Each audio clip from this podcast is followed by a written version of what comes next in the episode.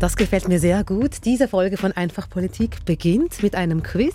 Bei mir ist der Westschweiz-Korrespondent Andreas Stüdli. Hallo Andreas. Hallo Rina. Ich bin eure Host Rina Telli und ich darf als erstes mal eben dieses Quiz spielen. Andreas hat so ein ganz viele Zettelchen vorbereitet mit dem Rösti-Graben-Quiz. Und ich ziehe jetzt einfach mal einen ähm, dieser Zettel. Mal schauen, was du da für mich bereit hast.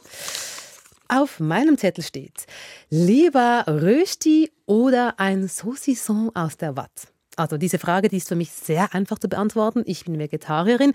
Klar nehme ich die Rösti, aber weil ich das Welschland sehr, sehr gerne habe, würde ich vorschlagen, ich nehme den Teller und komme über die Grenze und dieses dann drüben.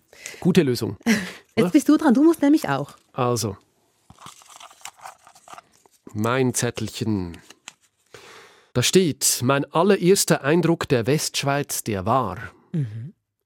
Ich erinnere mich, wie ich mit der Familie an den Autosalon gegangen bin, nach Genf. Klassischer Deutschschweizer Ausflug. Als Bub oder wie? Als Bub mit mhm. meinem Bruder, mit meinem Vater.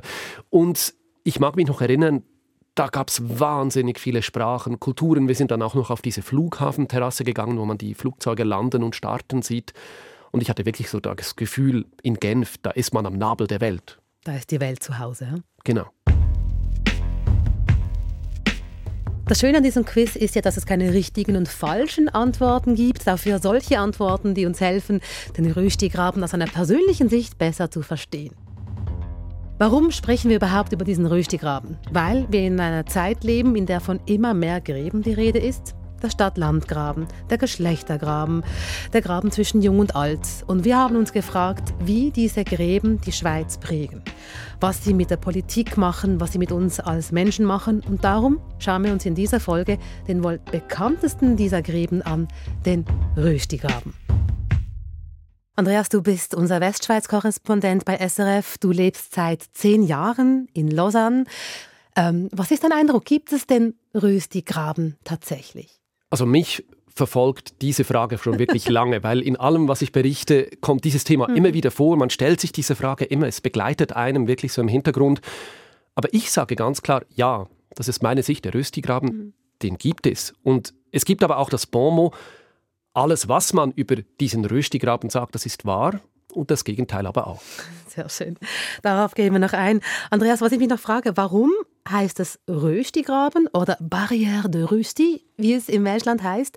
Also, wer hat es erfunden und wann? Also, was ist die Geschichte dahinter?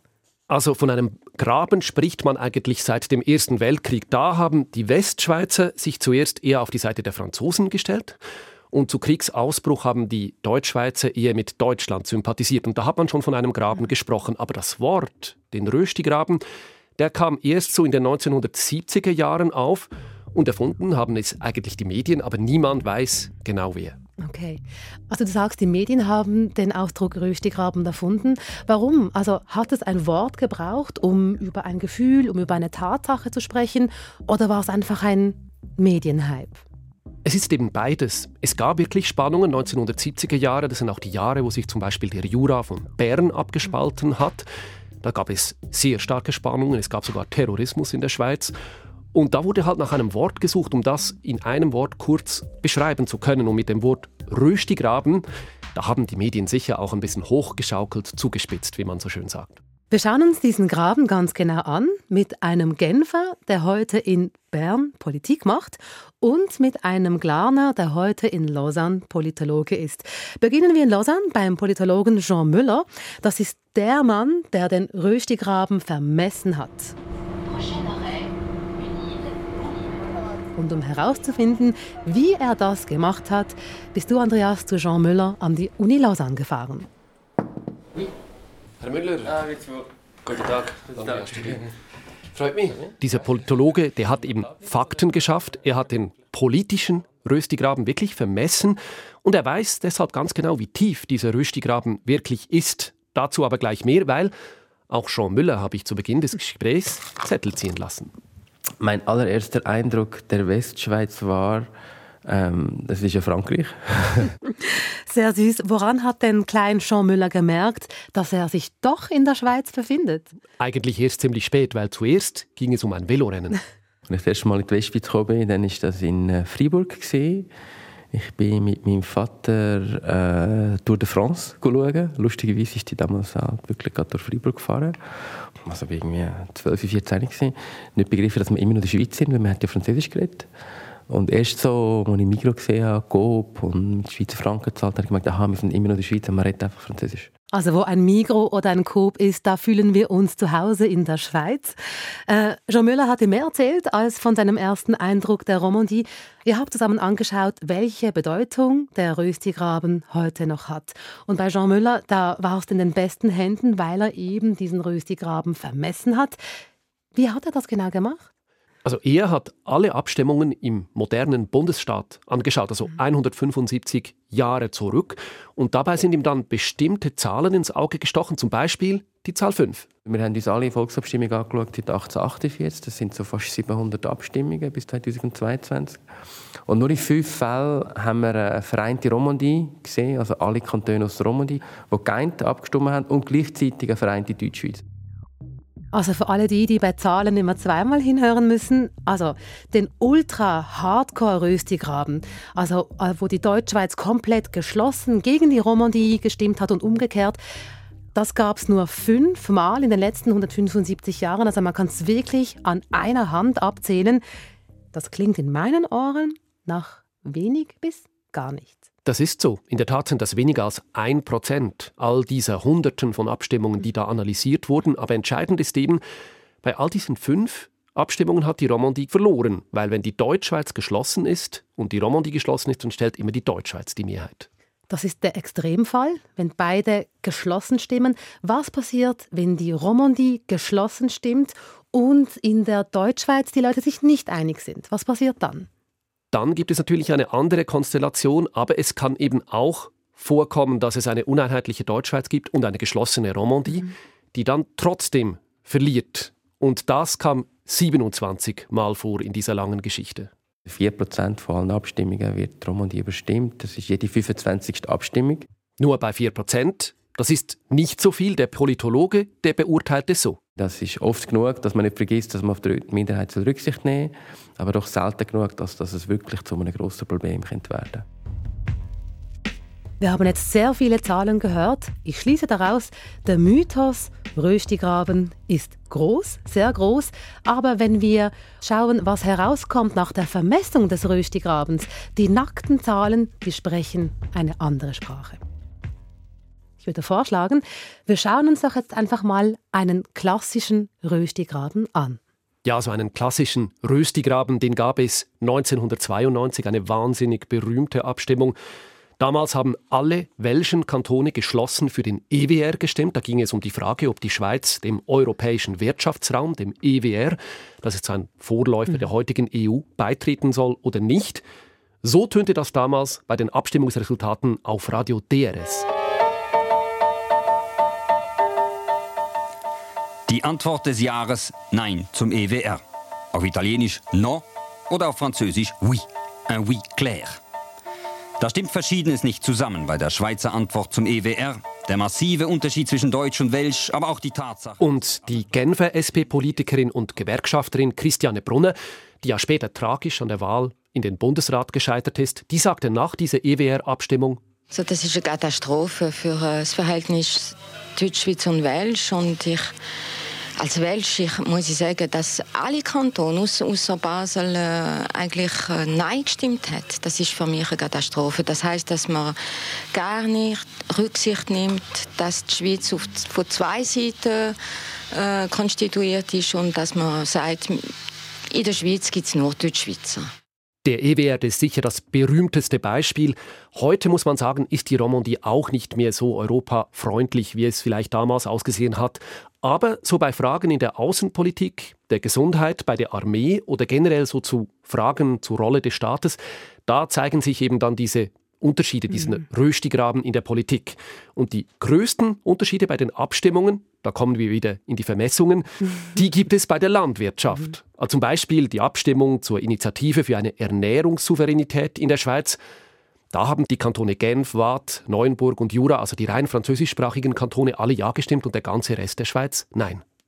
Also die größten Unterschiede, die gibt es in der Landwirtschaft, sagst du. Schauen wir uns das darum genauer an. Was sind denn genau die Unterschiede und vor allem, wie lassen sie sich erklären? Die Erklärung liegt eben darin, dass so auch in den bürgerlichen Parteien, also der FDP bis in die SVP zum Teil, diese Lösung, wenn der Staat eingreift, wenn er quasi hilft, eher noch auf fruchtbaren Boden fällt, mhm. ganz im Gegensatz zur Deutschschweiz. Oder zum Beispiel bei der Frage, ob die Winzer mehr Geld erhalten sollen, um ihren Wein in der Schweiz äh, zu verkaufen.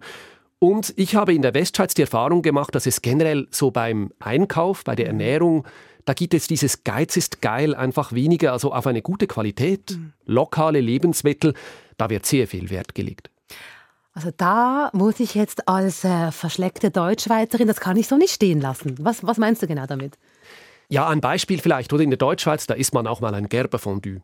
Oder man nimmt Raclette-Käse aus der Migro. Aber wenn man zum Beispiel in der Westschweiz, in Lausanne, wo ich lebe, Gäste mhm. hat, dann käme das nie in Frage. Also da geht man wirklich eine Käserei, das kostet dann auch etwas. Oder am Stadtfest zum Beispiel in Lausanne, da isst man gerne und gut mal ein Fondue bei 30 Grad im Schatten mhm. im Sommer.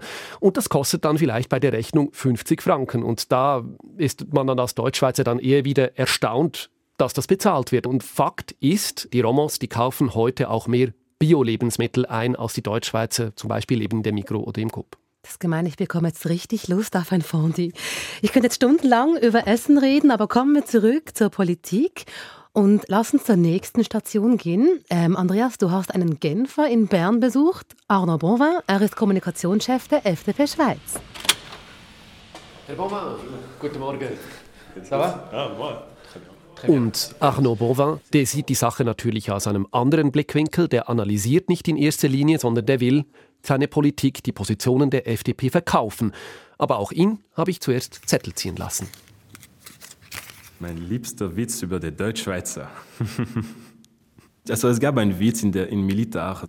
Fragt mal ein, ein Römer und ein Westschweizer, er muss auf den Parkplatz zu gehen und den, den richtigen Schlüssel für den, äh, für den Büro bringen und sagte einfach, den Roman wird äh, benutzen vielleicht zwei Stunden, wir stoppen, rauchen, trinken und bringen die Schlüssel, die richtige Schlüssel. Und sagte, der Deutschschweizer wird voll schnell rennen, einen Schlüssel nehmen, aber wahrscheinlich die falsche. Ich sehe so fest vor meinem inneren Auge, wie man da auf der Suche nach dem Schlüssel noch einen Wein trinkt und eine raucht. Sehr, sehr schön. Und was Wova macht, er bezieht sich ja so auf den kulturellen Röstigraben, oder? Äh, dieser Witz bedient ja voll die Klischees. Die chilligen Romans haben gerne Apero, lassen mal eine Fünf gerade sein. Was ist dein Eindruck? Ist das mehr als Klischee? Ja und nein. Also natürlich ist in der Westschweiz der Austausch, einmal ein Glas Wein trinken, wichtig. Übrigens bei der FDP trifft sich auch der Groupe Latin, mhm. also die Parlamentarier aus der Romandie mhm. und aus dem Tessin, regelmäßig zu einem Essen während der Session. Und das machen die Deutschschweizer nicht. Aha. Zum Beispiel. Aber es ist eben doch auch viel Klischee drin, weil die Romandie, die hat auch viel andere Seiten. Also zum Beispiel Genfer Calvinismus, strenger Protestantismus. Mhm. Das hat dann nichts mit Spaß und Feiern in erster Linie zu tun. Also die Realität, die korrigiert dieses Klischeebild auch ein bisschen. Man sagt, dass in jedem Witz auch etwas Wahres steckt. Ähm, jetzt auf diesen Witz umgemünzt. Muss denn Arnaud Bonvin, der Kommunikationschef der FDP, muss er denn bei jeder Abstimmung seine Themen auf der anderen Seite des Röstigrabens anders verkaufen? Also bei den allermeisten Abstimmungen steht der Röstigraben bei den Überlegungen dann nicht an erster hm. Stelle bei Arnaud Bonvin. Aber er muss bei jeder Abstimmung ganz genau prüfen, ob eben ein Thema auf beiden Seiten des Röstigrabens wirklich gleich gesehen wird. Mhm. Und da gibt es zum Beispiel das Thema Migration. Das wird in der Westschweiz positiver gesehen als in der Deutschschweiz. Also wir hatten diese, diese Slogan so für, für Migrationspolitik, so acht aber fair. Und auf Französisch haben wir nicht übersetzt als dur, äh, mais juste, sondern ferme, mais juste. So ferm ist ein bisschen weicher, würde ich sagen. Ein weicherer Slogan, also quasi aus Rücksicht auf die Romandie. Mhm. Arnaud Bovin, der Mann, der für die FDP Kampagnen aufgleist, er muss sich wirklich auch auf sprachliche Finessen, auf die äh, muss, er, muss er Acht geben. Hast du noch andere Beispiele? Klar, etwa bei den Ladenöffnungszeiten für Tankstellen, auch das war einmal eine Abstimmung. Und jetzt geht es um die Wurst, denn auf dem Poster da war so eine in die Luft gereckte Faust zu sehen mhm. mit einer Bratwurst drin. Und das musste dann auch übersetzt werden. Der Slogan war Bratwurst liberalisieren, etwas so. Und da müssten wir es auf Französisch übersetzen. Und da wussten wir nicht genau, also liberalisieren les sauces war ein bisschen komisch, weil wir essen vielleicht weniger äh, Bratwurst als St. Galler zum Beispiel. Aber, und äh, haben wir, ich denke, wie liberalisieren les sauces à rôtir. Aber das funktionierte nicht so gut. Das ist jetzt eben ein Beispiel für eine Kampagne, die für die Deutschschweiz ausgearbeitet wurde. Und in der Romandie mhm. ist das mhm. natürlich schwierig. Immerhin schmunzelt Arnaud Bonvin heute noch darüber, das Plakat, das hängt nämlich in seinem Büro bei der FDP in Bern. Also er muss nicht nur Sprache übersetzen, er muss auch Kultur übersetzen, damit seine Botschaften auch ankommen, weil sonst kann es richtig, richtig fiese Missverständnisse geben. Das kann es. Und wie? Weil bei den Wahlen 2019, da hat die FDP den Auftakt für die Wahlkampagne gemacht mit dem Hashtag Team FDP. Mhm. Jetzt muss man wissen, die Abkürzung FDP, die steht in der Westschweiz für Fils de Pute, also für Hurensohn. Mhm. Will man nicht unbedingt in seiner Kampagne drin haben, oder? Absolut nicht. Die, die FDP hat dann etwas kleinlaut und etwas später dann noch den Hashtag Team BLR, also BLR für Parti Libéral Radical, so heißt die FDP auf Französisch, hinterhergeschoben. Damals war Arnaud Bovin noch nicht für die FDP tätig. Diese Geschichte mit Team FDP, was, also ich habe nicht verstanden, warum wir haben nicht also auf das eigentlich also gelacht. Also wir könnten äh, also ein kleiner Wettbewerb, der macht einen lustigen Witz mit das. Ja, ich glaube, er trifft auf den Punkt, oder solche Dinge mit Humor zu nehmen. Hätte das seine Partei mehr machen müssen? Also hat es einen, einen Shitstorm gegeben? Was ist da genau passiert nach dieser Geschichte? Einen Shitstorm vielleicht nicht konkret, aber es wurde vor allem darüber gelacht in mhm. der Romandie und Bonvin, der hätte das aus heutiger Optik lieber aufgegriffen, weil man weiß ja auch, schlechte Werbung ist Werbung, mhm. es wird mhm. über einen gesprochen. Und damit das eben aber nicht passiert, bei den meisten Abstimmungen, da werden manchmal auch einzelne Kampagnen maßgeschneidert auf die Sprachregionen gemacht. Das gab es zum Beispiel bei der Abstimmung zur Einheitskasse. Da war die FDP dagegen. Für dieses Mal haben wir zwei, drei in Ticino auch mit einer anderen Agentur, mit einem anderen Sujet, mit einem anderes. Das war die Idee, dass wir mit Agentur arbeiten, die, die sind also eine westschweizische Agentur, eine chinesische Agentur und eine deutsch-schweizer Agentur. Auf Deutsch hieß das dann so, wir sind keine Einheitspatienten. Da waren so Patienten zu sehen mit eingegipsten Köpfen, also man sah die Gesichter nicht. Mhm.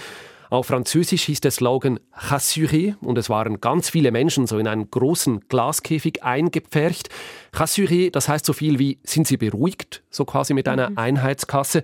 Und auf Italienisch hieß es Attenzione alla trappola rossa. Achtung vor der roten Falle auf Deutsch übersetzt. Also auf Deutsch weniger Staat.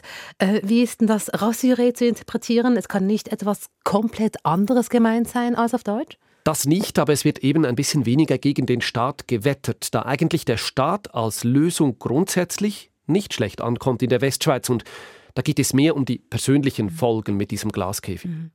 Das waren jetzt alles sehr schöne Beispiele, aber du hast es am Anfang gesagt, Andreas, der Röstigraben, das ist jetzt nicht das Thema, das Arnaud Bonvin jeden Tag beschäftigt. Weil es gibt ja auch andere Gräben mhm. und einer davon, der ist Arnaud Bonvin besonders wichtig. Die Stadt-Land-Graben ist fast für mich jetzt wichtiger auf die politische Ebene als die, äh, die Röstigraben. Also für Bonvin ist der Stadt-Land-Graben wichtiger als der Röstigraben, aber wir können ihn nicht weglassen, weil in diesem Stadt-Land-Graben, da steckt der Röstigraben eben wieder drin.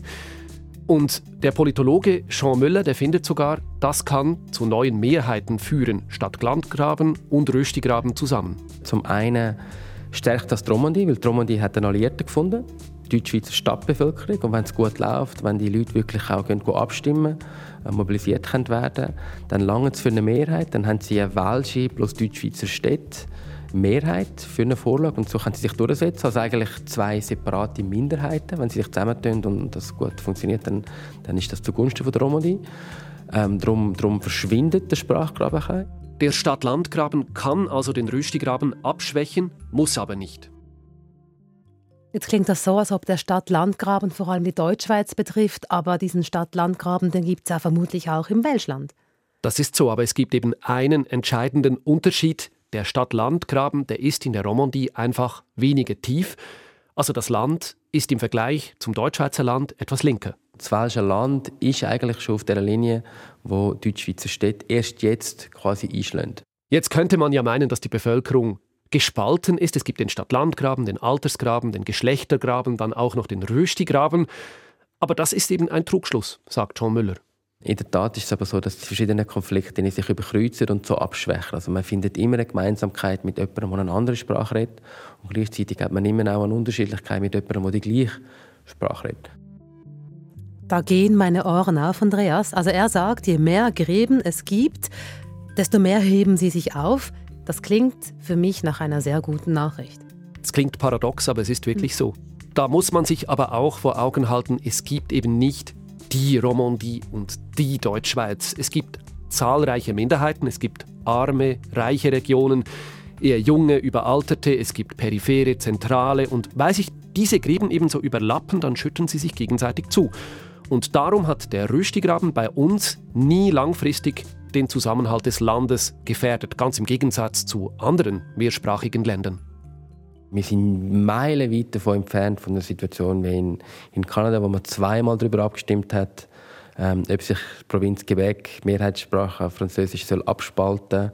Jean Müller spricht Kanada an. Ich schlage vor, äh, wir öffnen den Blick, wir schauen nach außen, um die Schweiz besser zu verstehen. Was ist denn da genau in Kanada los gewesen? In Kanada hat es eben diese Abstimmung gegeben. Die letzte, die war 1995. Seither muss man sagen, ist der Sprachenkonflikt auch etwas abgeflacht in Kanada. Aber es gibt schon Beispiele von Ländern, wo die Sprachenfrage wirklich einfach eine Kampfzone ist. Belgien etwa.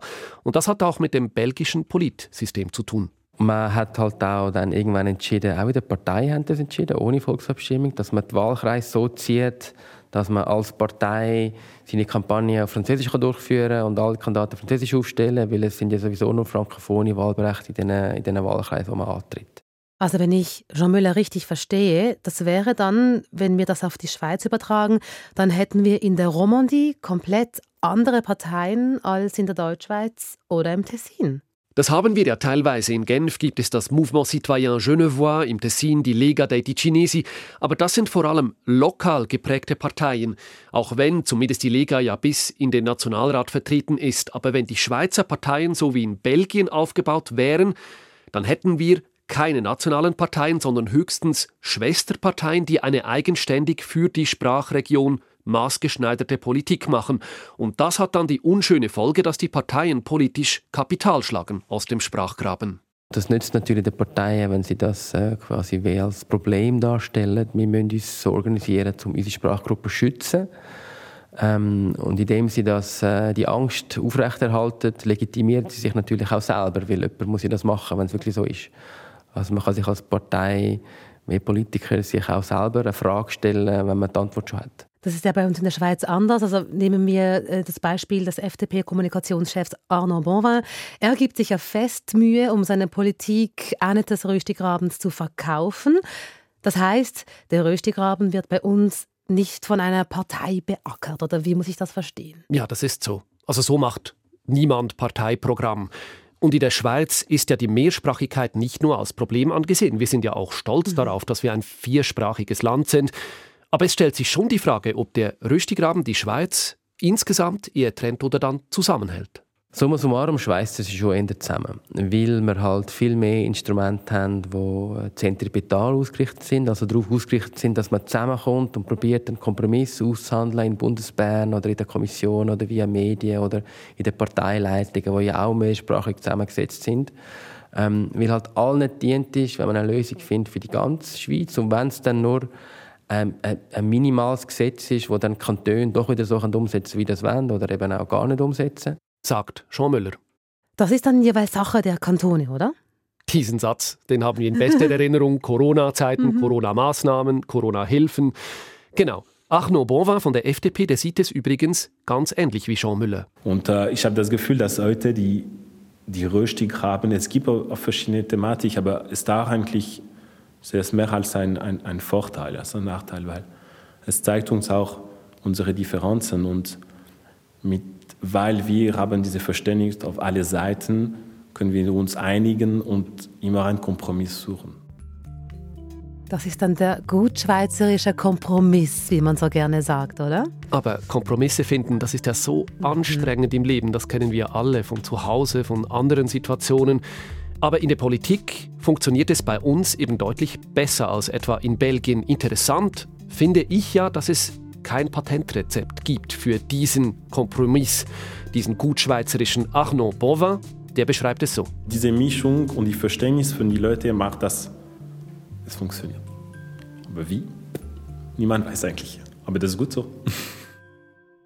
Sehr magique, könnte man sagen.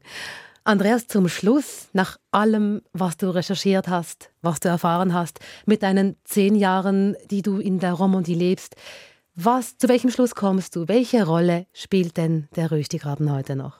Ich finde wirklich, der Röstigraben, der spielt eine Rolle, aber vielleicht ist der Graben selbst gar nicht im Zentrum der Frage, sondern vielmehr so die Fähigkeit, also als Roman die Deutschschweizer und umgekehrt wir die Romans wirklich zu verstehen und aufeinander einzugehen, sei das jetzt sprachlich, sei das kulturell oder eben in der Politik. Und ich glaube doch, das ist eine dieser Geheimzutaten, dass es eben trotzdem funktioniert. Danke vielmals, Andreas, dass du uns den Röstigraben näher gebracht hast und den mit uns vermessen hast. Danke vielmals. Vielen Dank dir, Rina. In der nächsten Folge befassen wir uns mit Tempo 30. Wir gehen auf die Straße und wollen wissen, warum Tempo 30 eigentlich alle so hassig macht. Die im Auto, weil es ihnen zu langsam geht, die rundherum, zu Fuß, auf dem Velo oder die Anwohnerinnen und Anwohner, die sich über die im Auto aufregen. Und falls auch eure Emotionen bei Tempo 30 derart hochkochen, freuen wir uns über hässige Sprachnachrichten. Die Nummer ist 079 859 87 57. Das war's für den Moment mit Einfach Politik. Redaktion Andreas Stüdli, Produktion Silvan Zemp, mein Name Rina Telli.